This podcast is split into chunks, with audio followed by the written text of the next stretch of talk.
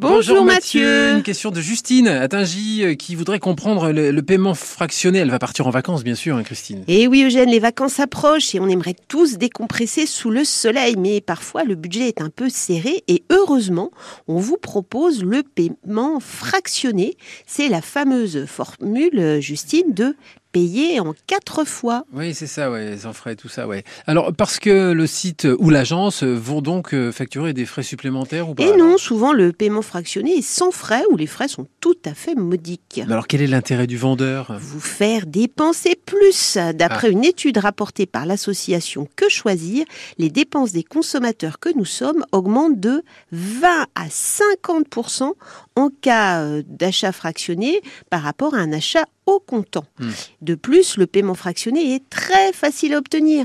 Une pièce d'identité et une carte bleue suffisent et le nombre d'achats en paiement fractionné n'est pas limité. Ouais, mais bien sûr, je suis protégé par le droit de la consommation. Eh bien, pas toujours. La protection relative au crédit à la consommation s'applique pour les crédits d'un montant supérieur à 200 euros ou d'une durée supérieure à 3 mois.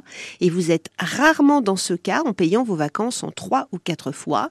Donc, pas de protection de la loi pour vous, Eugène. Ouais. Alors, de quel droit je suis privé finalement? Eh bien, pas de droit de rétractation, pas d'information précontractuelle pour le vendeur, et de plus, le paiement fractionné, puisqu'il n'est pas assimilé à un crédit classique, n'est pas soumis aux règles concernant la publicité, l'information ou le coût. Et qu'est-ce qui se passe alors si j'ai des difficultés à payer? Eh bien, c'est là le vrai risque de ce procédé, puisqu'on incite le consommateur à dépenser plus, quitte à l'exposer à une situation de surendettement, car ce procédé minimise la perception de la dépense effectuée, et c'est là que les difficultés commencent.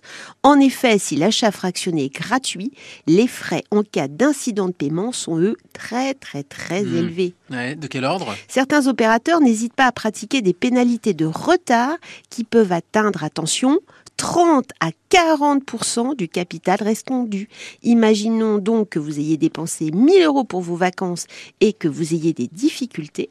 Cela signifie que les pénalités pourront aller jusqu'à 400 Alors en France, on estime qu'au moins un consommateur sur 10 se retrouve dans cette situation. Dans ce cas-là, n'hésitez pas à demander de l'aide auprès des associations de consommateurs. Mais je dis ça Je dis rien.